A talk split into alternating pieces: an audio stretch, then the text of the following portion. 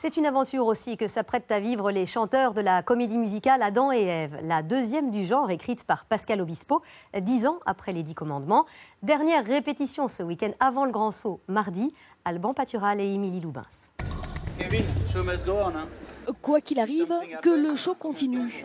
Dernière consigne de Pascal Obispo avant la première de sa nouvelle comédie musicale, l'histoire d'Adam et Ève, une adaptation personnelle du péché originel. Le vrai mot, c'est original. C'est une création, Adam et Ève, et c'est euh, et vraiment euh, ce qui caractérise cette création, c'est vraiment son originalité. Car dans cette version, pas de couple providentiel. Il y a d'un côté Adam, l'héritier d'un riche royaume, de l'autre Ève, une jeune rebelle déshéritée. Deux mondes opposés qui se rencontrent, un métissage qui permet à Adam de trouver son chemin. C'est à toi de changer.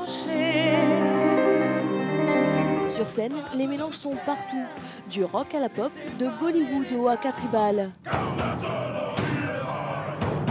Obispo a fait confiance à deux chanteurs aux carrières solo, Thierry Amiel, ancien finaliste de la Nouvelle Star, et Cilia, révélée elle aussi par un télécrochet.